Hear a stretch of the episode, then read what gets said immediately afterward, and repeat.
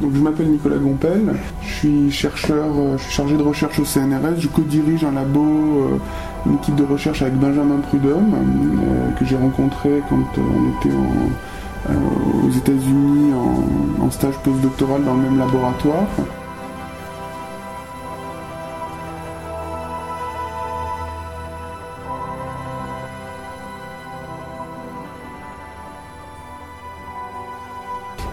Comment j'en suis arrivé là Eh ben, euh, ça a commencé il y a très très longtemps, euh, quand j'ai commencé à m'intéresser aux insectes.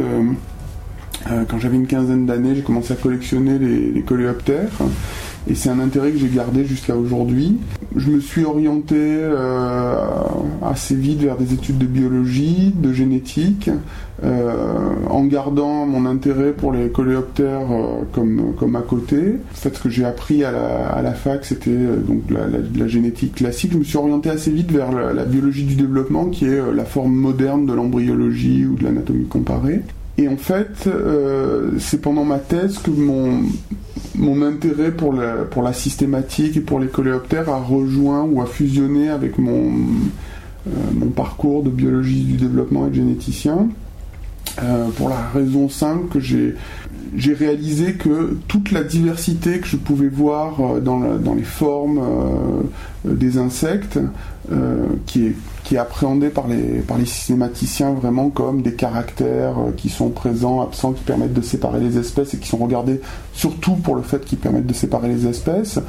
D'un coup, j'ai réalisé que je pouvais les relire à la lumière de ce que j'avais appris avec la, biologie du développement et que je pouvais essayer de, de me poser la question de savoir d'où venait cette diversité, comment, euh, euh, comment au cours de l'évolution euh, cette, diversité avait émergé. Et j'ai décidé d'aller vers ça. Et alors pourquoi, pourquoi la biologie du développement a à voir avec ça? Ben, Pour une raison très simple, c'est que si des caractères nouveaux apparaissent au cours de l'évolution, c'est qu'il y a eu des changements dans le programme de, développemental de, de l'organisme qu'on regarde. Donc en fait, toute l'origine de la diversité euh, des formes, par exemple, donc toute la, diversité des formes que je pouvais voir chez les coléoptères ou chez d'autres insectes, elle est à rechercher dans euh, des changements de, biologie du développement, dans le changement du programme de développement embryonnaire euh, de ces animaux. Ça, c'est quelque chose que j'ai réalisé pendant ma thèse. Et euh, en thèse, je faisais a priori pas ça. Je, faisais de la neurobiologie avec des poissons. Je travaillais sur un, système sensoriel qui s'appelle la ligne latérale, qui est un système propre aux poissons qui leur permet de euh, percevoir les mouvements d'eau, euh, les déplacements d'eau autour d'eux. Et en fait, ce système-là, c'est, euh, on, pense que c'est l'ancêtre de l'oreille. Donc c'est un système qui après s'est internalisé avec les, qui correspondrait aux canaux semi-circulaires de l'oreille. Et en fait, je regardais la façon dont ce enfin dont les neurones qui innervent, qui permettent de percevoir cet environnement, s'organisent pendant le, développement du poisson. Cette culture de biologie du développement, ça m'a vraiment amené à, me poser cette question et à re à re-regarder euh, la diversité, euh, en particulier morphologique, hein, la diversité des formes dans l'environnement de ce point de vue-là. Et c'est à ce moment-là que j'ai choisi de partir euh, à l'étranger après ma thèse pour, pour essayer de creuser ça, pour essayer de voir comment on pouvait essayer de trouver les bases génétiques de, de, de la diversification des formes.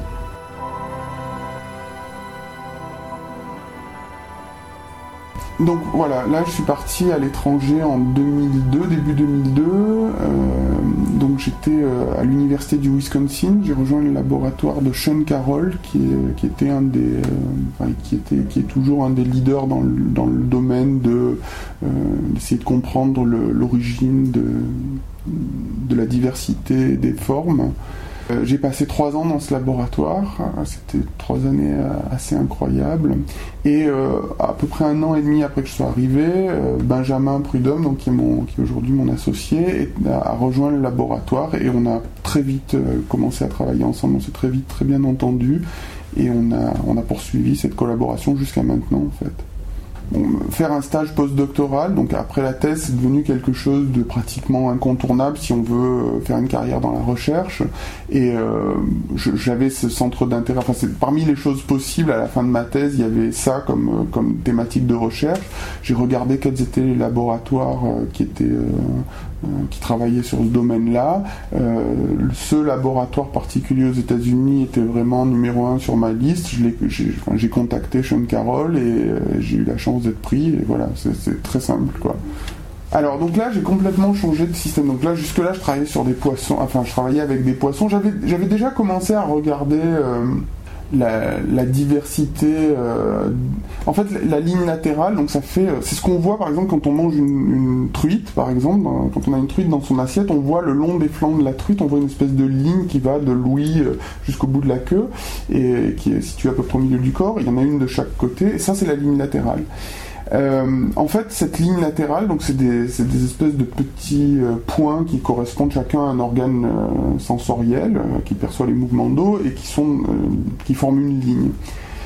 Si on regarde chez différents poissons, on a pas mal de variations. Donc des fois c'est une ligne, des fois c'est plusieurs lignes avec plus ou moins de ces organes. Et donc on a, on a à partir de là, on a un motif formé par ces organes et ces motifs varient énormément. Donc c'était une première façon, cette, diversité, cette variation dans la distribution de ces organes, c'est une première façon de regarder euh, des, changements ou de la, diversité d'organes, enfin de la diversité de formes. Et je me souviens très bien à la fin de ma thèse, euh, une, des choses que j'avais faites, c'était que j'étais allé avec mon épuisette à, Palavas-les-Flots, à côté de Montpellier, euh, pour ramasser des, embryons de poissons. Et euh, on avait une façon de, visualiser ces organes sensoriels très, très, facilement en rajoutant un produit, un colorant dans l'eau, et puis ensuite on, pouvait mettre les poissons sous, microscope. Et j'avais commencé à regarder justement non seulement la diversité des formes, enfin la diversité de la, distribution de ces organes, et puis euh, j'avais euh, aussi essayé de comprendre comment ça se mettait en place au niveau du développement. On, savait des choses euh, sur, chez certains poissons modèles sur la mise en place de ce système, et donc j'avais essayé de regarder justement s'il y avait des changements dans les mécanismes qui amenaient au, au motif final, à la distribution finale. Euh, donc ça c'était avec des poissons, c'était bien, mais c'était assez frustrant parce que c'est pas, enfin pour ces questions-là, c'était pas des, organismes très appropriés pour, pour faire des expériences. Et quand je suis parti aux États-Unis, euh, le laboratoire en question travaillait avec des mouches, avec des drosophiles. Donc la, drosophile, pour, pour situer, c'est euh, actuellement probablement l'organisme modèle le plus étudié, au moins autant que la souris, sinon plus. Et c'est un organisme qui bénéficie de, plus de 100 ans de génétique et d'une assez grosse communauté et donc du développement d'outils absolument extraordinaires euh, pour, pour aller faire des expériences, pour manipuler les cellules, pour manipuler les gènes et pour du coup essayer de comprendre toute la biologie qu'il y a derrière et comment les choses se mettent en place au cours du développement embryonnaire. Et donc le, labo travaillait là-dessus, et, du coup j'ai pu euh, commencer à, travailler avec des mouches. Alors en fait il y a une mouche qui est étudiée, une espèce de mouche qui est étudiée principalement, qui s'appelle Drosophila melanogaster, qui est vraiment le, le, cheval de Troie des généticiens. Et très vite, en fait, comme j'avais cette espèce de double casquette, parce que je m'intéressais aux, insectes depuis longtemps et à la systématique depuis longtemps, très vite j'ai commencé à chercher des, des faunes euh, de, sur les drosophiles, des livres de, systématique des drosophiles. J'ai commencé à regarder euh, si je pouvais trouver d'autres espèces, à quel point ces espèces étaient différentes de Drosophila melanogaster, donc à chercher le genre de diversification, de diversité morphologique qui m'intéressait. Et en fait, il n'a pas fallu chercher très loin. Euh, j'ai commencé simplement à prendre un filet à papillons et à chercher dans mon jardin, et donc quand j'étais aux États-Unis, et à trouver euh, plein d'espèces euh, différentes. Et, à me rendre compte que qu'elles avaient des, différences avec avec l'espèce de laboratoire Drosophila melanogaster. Donc j'ai commencé à élever ces espèces et à essayer de de, chercher l'origine de différences que je voyais. En fait, très vite, donc le laboratoire travaillait déjà sur des questions de, de différence de pigmentation entre certaines espèces parce que c'est un, un caractère qui est très facile à étudier, qui est, très facile à, quantifier. En fait, c'est euh, voilà, ça se voit, ça fait des taches. Alors c'est soit sur l'abdomen de la mouche, soit sur les ailes de la mouche. Donc il y a plusieurs euh, possibilités. Et, surtout, il y a des différences très bien marquées entre espèces. Donc on peut dire, voilà, par exemple, euh, une espèce qui a l'abdomen noir, comment elle en est arrivée là, alors que sa cousine va avoir l'abdomen entièrement dépigmenté entièrement clair. donc en prenant, enfin en, essayant d'augmenter mon échantillon d'espèces à partir de soit de ce que je trouvais dans mon jardin et puis un peu plus tard à partir de ce que j'ai pu commander à des, stocks, à des centres de stock d'espèces. Aux États-Unis, il, y a un centre qui a une, collection de, drosophiles vivantes de différentes espèces, donc avec différents motifs de pigmentation. À partir de ça, euh, j'ai pu commencer à essayer de, décortiquer la, génétique qu'il y avait dessous. Et, euh, et, en fait, très vite, donc j'ai fait ça avec Benjamin. L'organisme modèle Drosophila melanogaster, on l'élève dans des tubes euh, avec un bouchon, et au fond de ces tubes, il y a un milieu qui est, qui est un mélange d'agar. C'est un, peu comme du flan en fait, c'est un mélange d'agar, de sucre, de farine de maïs, et les, les mouches adultes euh, pondent des œufs là-dedans, et les œufs, euh, au bout de 24 heures, de, l'œuf sort un asticot, et l'asticot va manger cette espèce de mélange, ce flan, et va grossir, et puis à un moment, il va sortir de, cette nourriture, il va, se métamorphoser, donc il va, se transformer en un stade qu'on appelle une pupe, qui est l'équivalent de la chrysalide du papillon. Et puis, euh, trois jours ou quatre jours plus tard, de là va sortir une mouche, euh, une mouche adulte en fait, ces drosophiles, euh, tout le monde les a vus. En fait, c'est simplement les, petits moucherons qu'on trouve sur les bananes ou sur les, ou sur les fruits. Quand on laisse une corbeille de fruits euh, dehors, on voit tout le temps des petits moucherons autour. Bah, c'est ça. Ça, c'est Drosophila melanogaster ou, ou d'autres espèces de drosophiles. Euh, donc ça c'est pour l'espèce modèle et pour les autres espèces simplement euh, ce que la façon de procéder c'est avec mon filet à papillon j'allais euh, faucher les, les, herbes dans mon jardin ou bien je, je, mettais des pièges donc par exemple une bouteille avec des fruits bien mûrs. Au bout de quelques jours ou même au bout d'un jour il y, a des, il y a plein de ces moucherons justement et donc il y a un mélange de plusieurs espèces là-dedans. On les attrape avec le filet on peut les endormir avec du gaz carbonique, on a, un système d'anesthésie comme ça. Et de là, je, prélevais des, femelles, je les mettais dans des tubes, elles se réveillent très vite, dès qu'on arrête le gaz carbonique, elles se réveillent, elles pondent des œufs, et puis on démarre une culture comme ça. Et, comme elles pondent plusieurs œufs, bah, ensuite il va émerger plusieurs adultes qui vont pouvoir se reproduire entre eux, et ainsi de suite. Donc, donc comme ça, j'ai pu établir euh, des stocks de plusieurs espèces différentes et commencer à les étudier.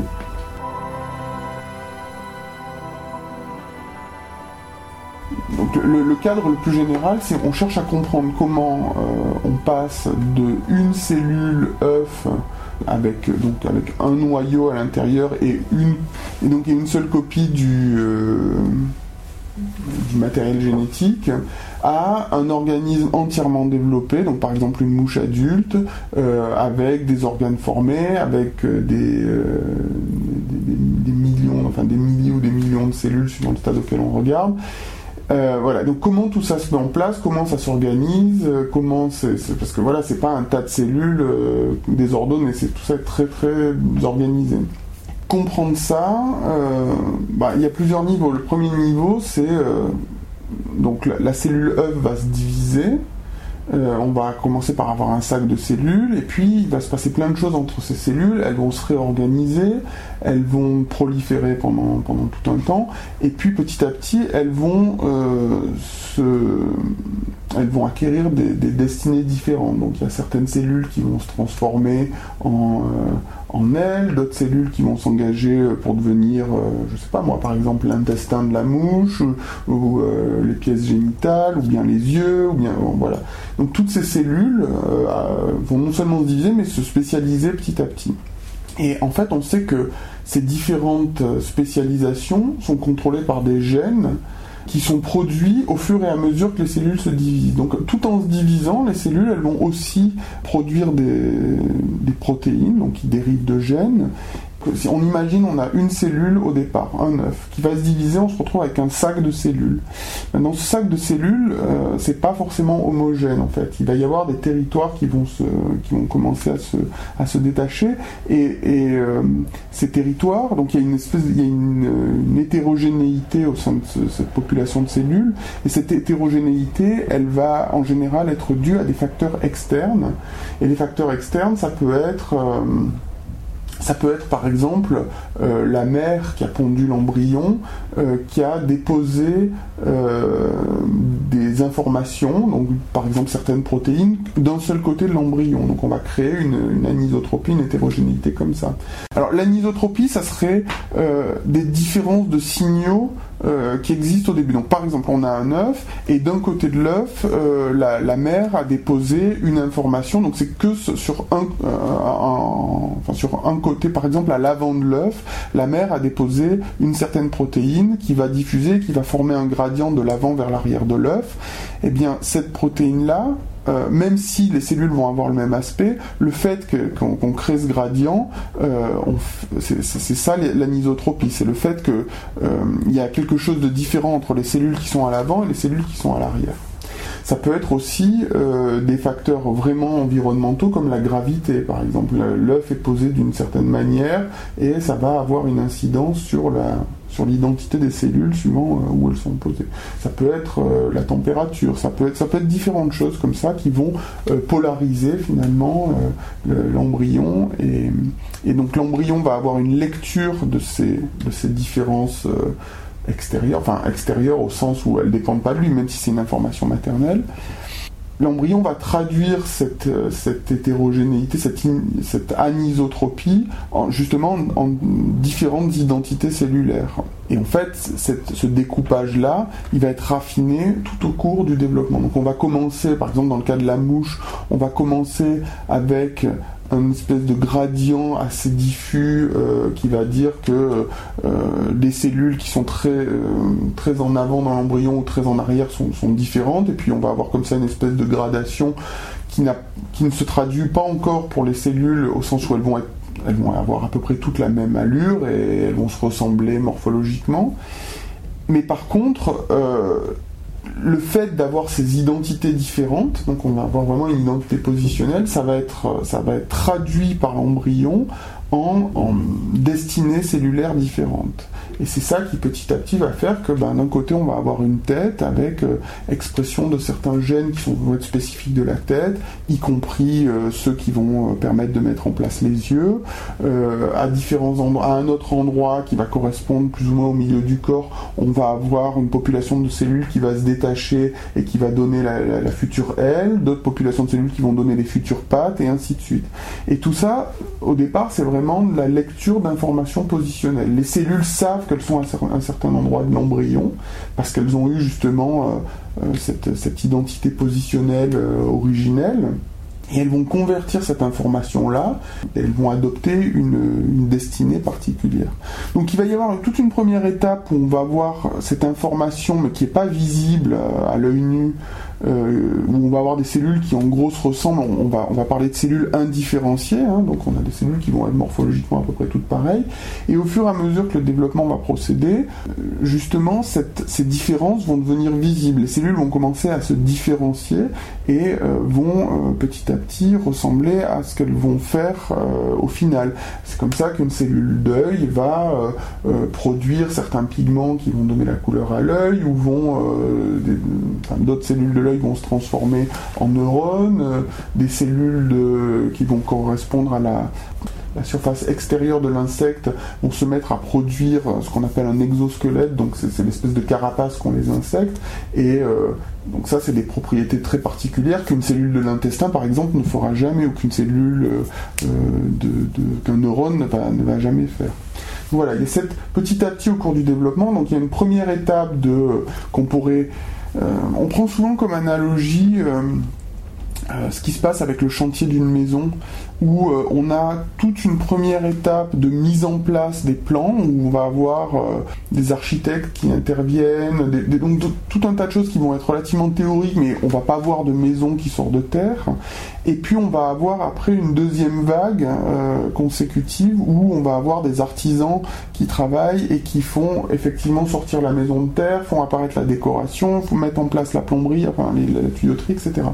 Et, finalement pour le développement d'un organisme, l'analogie fonctionne assez bien euh, parce qu'on va avoir au départ une population, pour caricaturer un peu, une population de cellules homogènes, euh, mais en fait l'homogénéité est seulement apparente parce qu'en réalité ces cellules diffèrent par les gènes qu'elles expriment. Et, ces gènes-là, ça pourrait correspondre aux gènes architectes qui vont dire, ben là on va faire une tête, là on va faire un, intestin, là on va faire une patte. Sauf que pour nous, observateurs extérieurs, c'est pas encore visible. Et au fur et à mesure que le temps passe et que le développement euh, euh, se met en place, enfin procède, euh, il va y avoir d'autres gènes qui vont intervenir qu'on pourrait appeler des gènes artisans, pour, reprendre l'analogie, qui vont produire des pigments, qui vont produire des, des, axones, enfin qui vont permettre la formation d'axones au niveau des neurones, qui vont produire tout ce qu'on voit et qui fait au, final la morphologie, qui vont produire certaines protéines des muscles et qui vont permettre à certaines cellules d'être, euh, d'avoir des propriétés de contraction au bout du compte. Voilà, donc il y a vraiment ces deux phases de on met en place mais c'est pas encore visible et on réalise vraiment ce qu'on a en, suivant les plans qu'on avait mis en place tôt dans le développement. Donc nous, concrètement, ce qu'on regarde depuis euh, le passage chez Shane Carroll et encore maintenant, c'est de la pigmentation sur les ailes des mouches.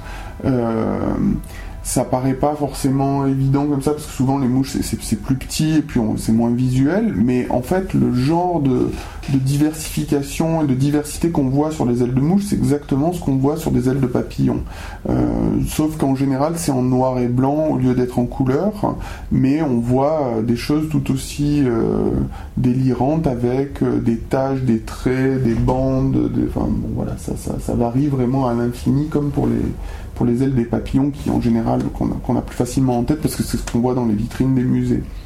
Oui, cette diversité de pigmentation, c'est simplement un faire valoir, c'est simplement un, c'est simplement un modèle d'étude en soi, euh, en dehors du fait que c'est assez joli à regarder, en soi ça n'a pas vraiment d'intérêt, euh, on ne travaille pas euh, sur la pigmentation pour la pigmentation, mais, mais plutôt parce que c'est un système d'études qu'on peut comparer à d'autres formes.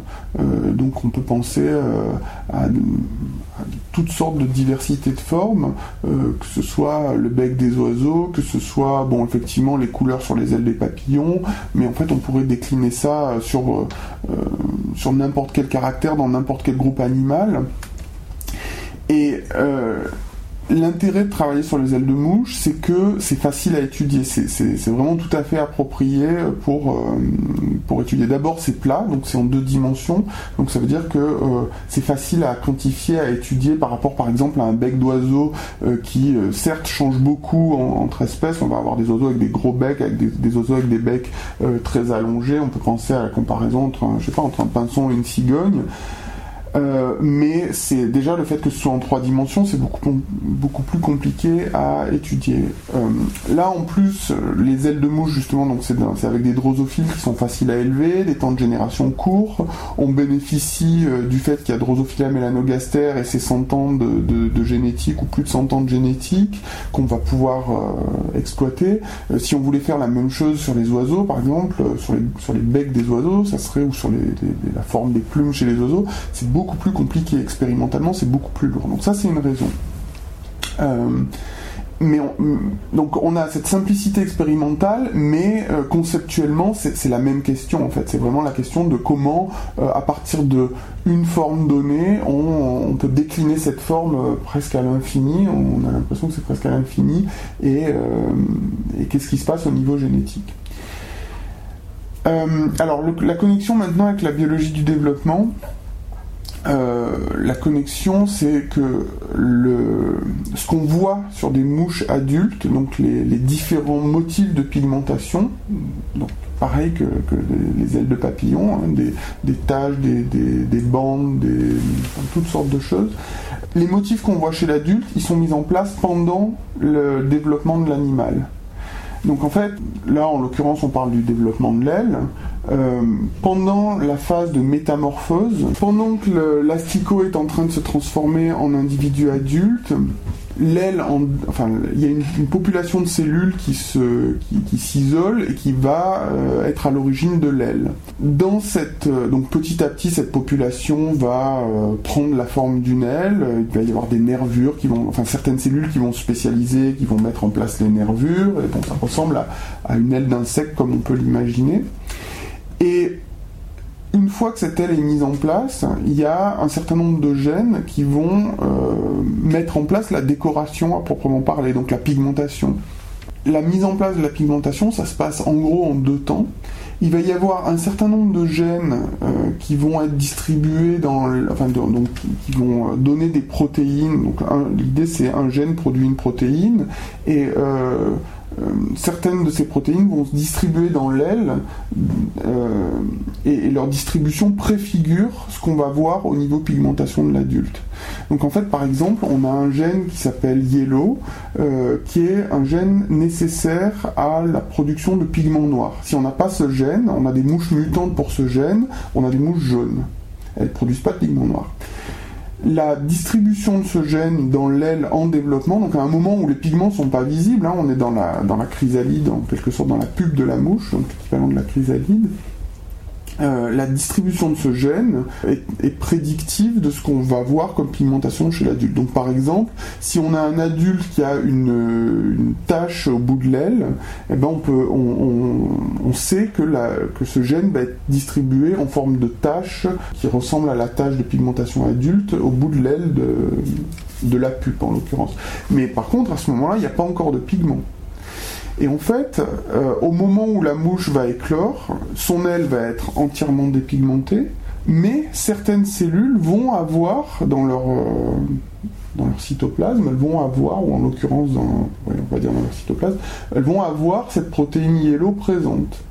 Et cette protéine yellow, qu'est-ce qu'elle va faire? En fait, au moment où la mouche va éclore, il y a des précurseurs de pigments, euh, en l'occurrence c'est des molécules comme la dopa ou la dopamine, qui vont diffuser à travers toute l'aile, donc toutes les cellules vont être exposées à ces molécules, mais seules celles qui ont euh, la protéine yellow vont être capables de convertir ces protéines en pigments noirs. Donc en fait, ça, va être vraiment comme un, peu comme une, euh, de, la photographie avec des sels d'argent, où euh, seules les sels qui ont été exposées à tant de lumière vont, noircir. Donc on a les motifs pigmentaires qui sont euh, pas encore visibles mais qui sont déjà encodés euh, sur la surface de l'aile et au moment où on va euh, faire passer les précurseurs des pigments, seules certaines cellules vont, noircir et donc on va révéler la distribution qui a été mise en place pendant le développement.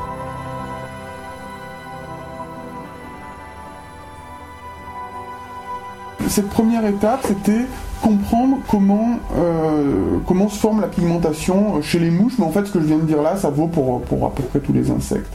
Euh, donc de temps, on met en place, on prédistribue des enzymes capables de former des pigments, et en fait on les révèle en euh, faisant diffuser certaines molécules comme la dopa et la dopamine qui sont des précurseurs de pigments. Et au moment où ça diffuse, euh, les, enzymes vont convertir localement, par exemple une tache au bout de l'aile, vont convertir euh, les précurseurs en dépôts pigmentaires. Donc ça c'est ce qu'on voit chez euh, une espèce donnée. Maintenant, se pose la question de savoir comment différentes espèces ont des taches différentes ou des motifs différents sur l'aile. Euh, donc voilà, on, va comparer par exemple deux espèces. Drosophila melanogaster, donc la mouche de laboratoire, elle a des ailes claires, euh, transparentes, avec en fait c'est simplement légèrement grisâtre et ça correspond à un, léger niveau de, pigmentation homogène dans toute l'aile, uniforme dans toute l'aile. Maintenant, on a euh, une espèce qui est une cousine euh, pas très éloignée de Drosophila melanogaster, qui s'appelle Drosophila biarmipes, qui est une des mouches qu'on étudie beaucoup au laboratoire, qui lui ressemble vraiment euh, comme, comme deux gouttes d'eau, sauf que au bout de l'aile de ces mouches, il y a une tache noire très foncée, opaque.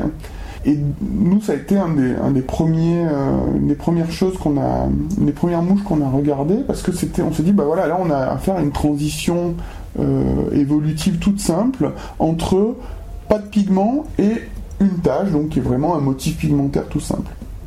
Alors là, il y a des questions à plusieurs niveaux.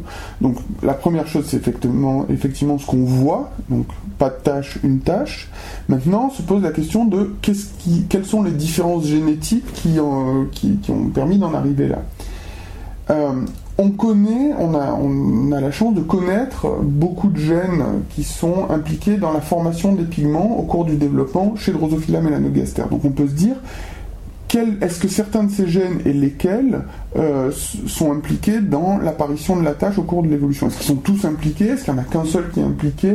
Euh, et, donc la première façon pour regarder ça, c'est simplement de regarder, puisque je vous ai dit tout à l'heure que euh, certains de ces gènes préfigurent pendant le développement ce qu'on voit chez l'adulte, on peut regarder euh, l'expression de ces gènes euh, au cours du développement de, ces, de, ces, deux espèces. Alors qu'est-ce que ça veut dire regarder l'expression des gènes?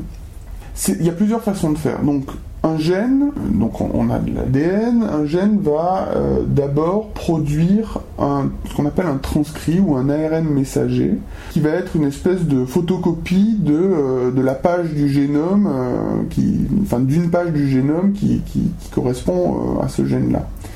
Et ce transcrit ensuite va être traduit en une protéine. Donc là, c'est une molécule d'une nature encore différente, mais c'est cette protéine qui va euh, être le, vrai effecteur dans l'histoire. Donc par exemple, si on a affaire à un enzyme, c'est cette enzyme-là qui va catalyser la réaction. L'ARN messager, c'est juste un intermédiaire entre euh, le, livre de départ qui est le génome, produit final qui est euh, la protéine. On est capable maintenant, enfin ça fait maintenant presque 30 ans qu'on sait détecter sur des tissus, euh, sur des tissus qu'on a qu'on a fixés avec du avec du formol hein, finalement, euh, on est capable de détecter ces différentes molécules et de les visualiser euh, à l'échelle du tissu. Alors comment on fait? Pour les transcrits, on a pour les pour les ARN messagers, on utilise une technique qui, s'appelle l'hybridation in situ. Simplement ce qu'on utilise, donc on a un transcrit qu'on veut repérer, on est capable, donc c'est une, une espèce de molécule linéaire, en fait, hein, ça ressemble à. c'est de l'ARN, et on est capable de fabriquer une molécule qui est complémentaire de cette première molécule, à laquelle on accroche un colorant ou une molécule visible. Toutes les cellules qui produisent ça euh, vont euh, être marquées par la, molécule complémentaire et comme cette molécule complémentaire est colorée, on va pouvoir visualiser toutes ces cellules. Donc à l'échelle d'une aile, euh, on va avoir si certaines cellules produisent tel gène, on va colorier ces cellules finalement, euh, on va colorier euh, les transcrits euh, par cette technique. Et on va pouvoir ensuite prendre une photo de toute l'aile et on va voir que seulement une partie ou certaines cellules sont coloriées. Et c'est comme ça qu'on va pouvoir dire, tiens, l'expression de tel gène ressemble incroyablement à la pigmentation qu'on va voir, qu'on voit au final chez l'adulte. Et on va pouvoir établir une corrélation entre les deux qui est vrai pour les transcrits est aussi vrai pour les protéines, mais là la technique est complètement différente. On est capable de produire des anticorps, donc les mêmes anticorps qu'on utilise dans nos systèmes immunitaires, contre une protéine donnée. Et euh, pour ça, ce qu'on fait, c'est qu'on prend la protéine qui nous intéresse. Je vous parlais tout à l'heure du gène yellow. On va l'injecter dans un lapin le lapin va, produire des anticorps contre, contre le corps étranger que, représente cette protéine injectée, et on va arriver à récupérer ces anticorps. En fait, on va, saigner le lapin, on va récupérer son sérum, et, ensuite on va pouvoir utiliser ce sérum pour visualiser la protéine euh, sur des ailes de mouche, euh, la protéine qui nous intéresse. Alors pourquoi visualiser? Parce qu'ensuite on va, on va faire tremper l'aile de mouche dans le sérum de lapin. Tous les anticorps contre, donc il va y avoir toutes sortes d'anticorps, hein. le lapin produit toutes sortes d'anticorps, mais là-dedans il va y en avoir contre la protéine yellow. Ceux-là vont aller s'accrocher spécifiquement à la, protéine yellow, ils vont rester accrochés. Les autres, on va, on va rincer, on va se débarrasser du surplus. Et maintenant, on va utiliser un deuxième anticorps qui, est, euh, qui lui va être colorié, mais qui va être spécifique, qui, ne, va reconnaître que les anticorps de lapin. Les seuls anticorps de lapin qui resteront sur notre aile de mouche, c'est ceux qui vont être accrochés à la protéine yellow, et comme ça, on va révéler la protéine yellow. Et du coup, on va de cette manière pouvoir euh, euh, visualiser la distribution de la protéine yellow à l'échelle de toute l'aile. Et ça marche pour les ailes, ça marche pour n'importe quel tissu. Donc voilà comment on peut accéder aux molécules, comment on peut visualiser euh, les molécules euh, sur, le, sur le tissu qui nous intéresse. Donc la première question, ça va être de dire bon, quels sont les gènes qui sont impliqués, euh, qui sont corrélés à la forme adulte qu'on voit, en l'occurrence une tache. Et euh, ben, je parle depuis tout à l'heure de, ce gène yellow. On a, on a trouvé comme ça, en utilisant ces méthodes, que effectivement l'expression de yellow préfigure parfaitement euh, la, la, tâche adulte chez euh, cette, mouche tachetée qui s'appelle Drosophila biarmipes. Mais en fait, on s'est aussi rendu compte que l'expression de yellow préfigurait toutes les tâches chez toutes les mouches. Donc ça semble être vraiment quelque chose d'incontournable pour avoir pour, pour, changer de pigmentation. Ça passe par des changements de, la distribution de yellow. Donc maintenant, ça c'était la première étape. Alors je vous parle de yellow, mais en fait il y a d'autres gènes qui accompagnent euh, aussi le, changement. on, va, on va rester simple, on va parler de, ce gène yellow parce que c'est un de ceux qu'on a le plus étudié. Maintenant, euh, on a une première corrélation. On peut dire bon, bah d'accord. Euh, pendant le développement, il se passe, il y, a ce changement-là qui, a l'air d'être important pour la formation de la tâche. L'étape d'après, du coup, on descend d'un cran dans la, compréhension, et maintenant, on, peut ramener la question de comment est-ce que euh, apparaît une tâche à comment est-ce que l'expression d'un gène change. Et là, on en arrive vraiment au cœur de ce qu'on étudie au laboratoire, c'est des changements d'expression de gènes. Comment est-ce que les gènes changent d'expression?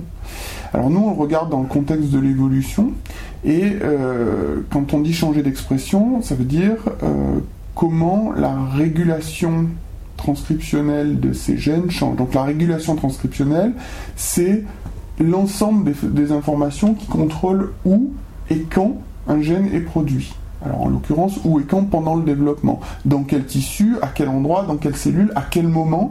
C'est pas au début du développement de l'aile, ça arrive vraiment euh, à un moment particulier où les cellules ont commencé à se différencier. Donc, l'idée c'est de dire bon bah pourquoi est-ce que yellow est exprimé euh, à très bas niveau de manière homogène à travers toute l'aile? Et pourquoi maintenant chez une espèce il est exprimé de manière très localisée en plus à très fort niveau euh, dans une partie de l'aile? Alors pourquoi? Ben, La première réponse c'est parce qu'il y a des changements dans, son expression, euh, il, y a, des changements dans sa régulation qui ont, qui ont, abouti à ça. Où sont ces changements? Quelle est la nature de ces, de ces changements? Et, donc voilà, voilà ce qu'on étudie et ce dont on va parler par la suite. Ce qui est important de voir, c'est que euh, donc ces changements de, ce sont des changements de régulation transcriptionnelle. Donc le transcriptionnel, ça fait référence au transcrit, à l'ARN messager, et régulation, donc c'est où et quand ces ARN messagers sont produits. Ce, mécanisme biologique qu'est la régulation transcriptionnelle, euh, même si nous on le regarde dans un contexte très particulier qui est euh, l'évolution, euh, c'est un processus biologique qui est absolument essentiel pour plein d'aspects de la biologie et euh, pour des aspects aussi appliqués que la biologie du cancer. On sait que euh, un, des, traits dominants de la biologie du, du cancer, c'est justement la dérégulation dans l'expression des gènes. Donc comprendre comment, euh, enfin pour comprendre comment un gène est dérégulé, c'est déjà important de comprendre comment il est régulé, et du coup c'est très important de comprendre comment fonctionne la régulation transcriptionnelle. Donc voilà, nous on, l'utilise, même si, même si on l'étudie, on l'utilise dans un contexte différent. Ce qu'on peut trouver à travers, euh, notre système peut avoir des conséquences au-delà et, c'est une perspective qu'on garde en tête dans, dans notre travail. On passe au chapitre suivant.